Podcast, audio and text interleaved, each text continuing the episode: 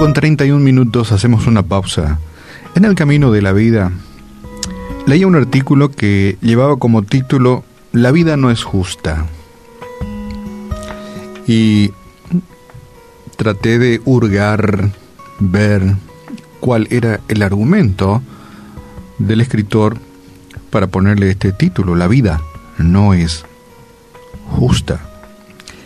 Y en este mundo, en esta vida terrenal, ya saben ustedes que vivimos en, un mundo donde convivimos con, con el pecado, ¿verdad?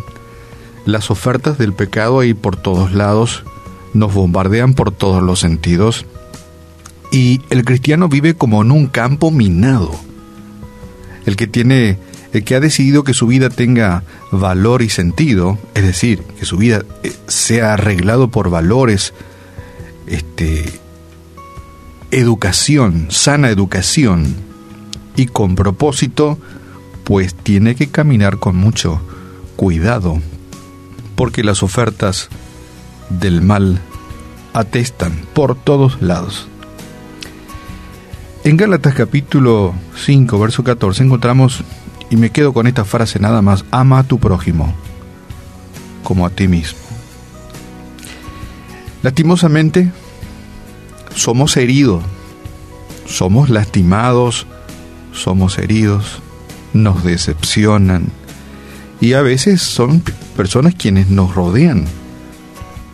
Algunos en su círculo familiar más íntimo, en su primer anillo familiar, allí está la persona que le causa daño, que le traumó, que le abusó y que de alguna forma eh, tiene deudas con esa persona. Lamentablemente eso ocurre. Hasta a veces queremos llegar a la conciencia del del que causa daño y decirle, Señor, señora, no cause daño, no le dañe a la persona. Trátelo con educación y respeto. No abuse de ese niño, no abuses de esa niña. Y hasta queremos decirle al ladrón llegar a su conciencia. Algunos dicen, pero ellos no tienen conciencia. Bueno, yo quisiera pensar que sí tiene, que, que, hay un eco en su mente que le hace pensar cuando uno le dice al motochorro, motochorro, si querés, si no podés evitar robar a la gente, róbale, pero no le hagas daño, no le pegues un tiro, no le apuñales, no le cause daños, no sé, sacale su celular, pero no atentes contra su integridad. A veces hasta pensamos hacer de esa forma, tratando de minimizar los daños que, lamentablemente en este mundo de campo minado, ocurren. Cuando miramos en las noticias o en la prensa decimos, ¿por qué Pio no le quitó nomás su celular y se fue? ¿Por qué tuvo que pegarle un tiro? ¿O por qué tuvo que apuñalarle? ¿Qué necesidad había de dañar a las personas si es que no podía evitar caer en las garras de las cadenas del hurto y la maldad? Y este artículo decía, aparte de este comentario, mientras odies a tu enemigo, la puerta de la cárcel estará cerrada y habrá un prisionero dentro. Pero cuando intentas entender y liberar a tu enemigo de las garras del odio, el prisionero sale libre. Y dice este artículo, ese prisionero eres tú. Y muchas veces es fácil decir, perdonale al que te dañó, perdonale al que te traumó, Perdonale al que te robó, perdonale al que te estafó. Es muy fácil decirlo, pero es difícil hacerlo. Pero si no lo hacemos, quedamos en la cárcel, quedamos encerrados tras los barrotes del odio, que mucho bien no nos hace. Y quizás no te guste la idea de que tan fácilmente pueda decirte yo en esta mañana, perdona, Salí de la cárcel del odio. Quizás te parezca poco realista el concepto del perdón, ¿verdad?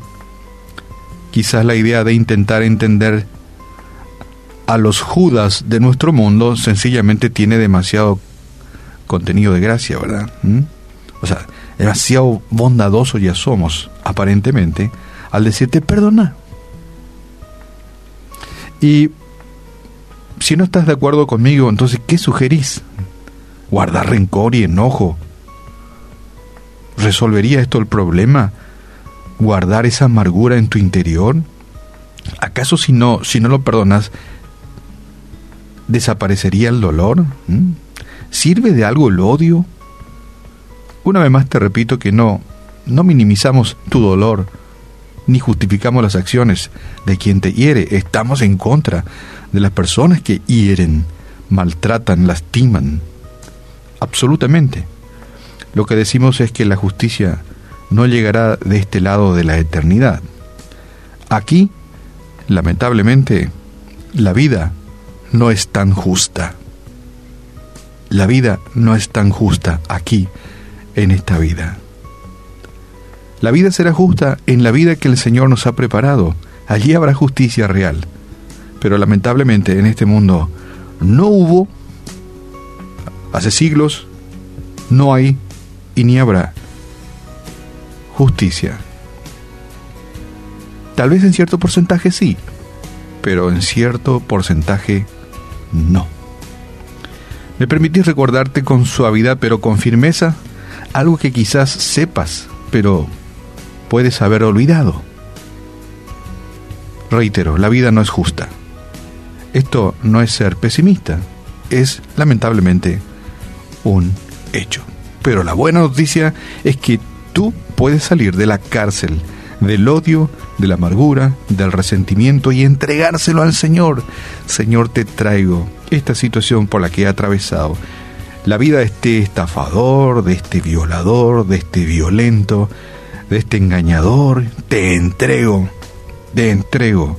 Y quiero salir de la cárcel del odio, del resentimiento, del pesimismo, de la depresión, del desencanto, y quiero empezar a vivir una vida nueva. Y levantemos la bandera, esta bandera que quizás pueda tener esta inscripción que dice así, ama a tu prójimo como a ti mismo. No es fácil, no es fácil, pero tampoco es imposible. Y lo hace posible la ayuda del Señor. Padre, en el nombre de Jesús te damos gracias en esta mañana, porque podemos entender que tu justicia es la justicia verdadera. Y lamentablemente la justicia de este mundo no alcanza a llenar nuestras expectativas. Señor, sana nuestro corazón, sana nuestra vida, sánanos, Señor. Que podamos, Señor, liberar a aquella persona, liberarnos primeramente nosotros, que podamos ser libres de lo que ha acontecido en nuestra vida y te entregamos la vida y que hagas tú la justicia que has prometido con estas personas que nos han dañado. Los bendecimos porque tu palabra nos enseña que tenemos que bendecir aún a nuestros enemigos. Los bendecimos y te entregamos a ti.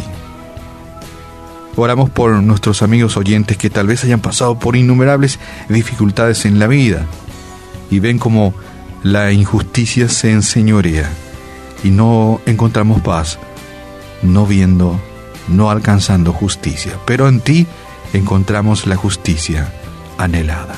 Padre, en esta mañana oramos por tantos amigos que tal vez estén tras las rejas de sus emociones y con las amarguras a flor de piel, la decepción, el odio, el trauma.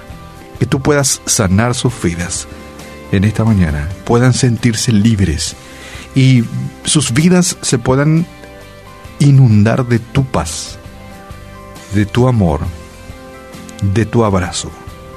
Gracias Señor porque en ti podemos encontrar este bálsamo que nuestra vida necesita. Después de los golpes de la vida, tu bálsamo nos sana, nos abraza y nos llena de paz y amor. Sana las heridas, Señor, te pedimos en esta mañana en el nombre de tu Hijo amado Jesús. Y también intercedemos por aquellas personas cuya misión en la vida lamentablemente es dañar. Oramos también por ellos que ellos puedan conocerte a ti verdaderamente. Amén.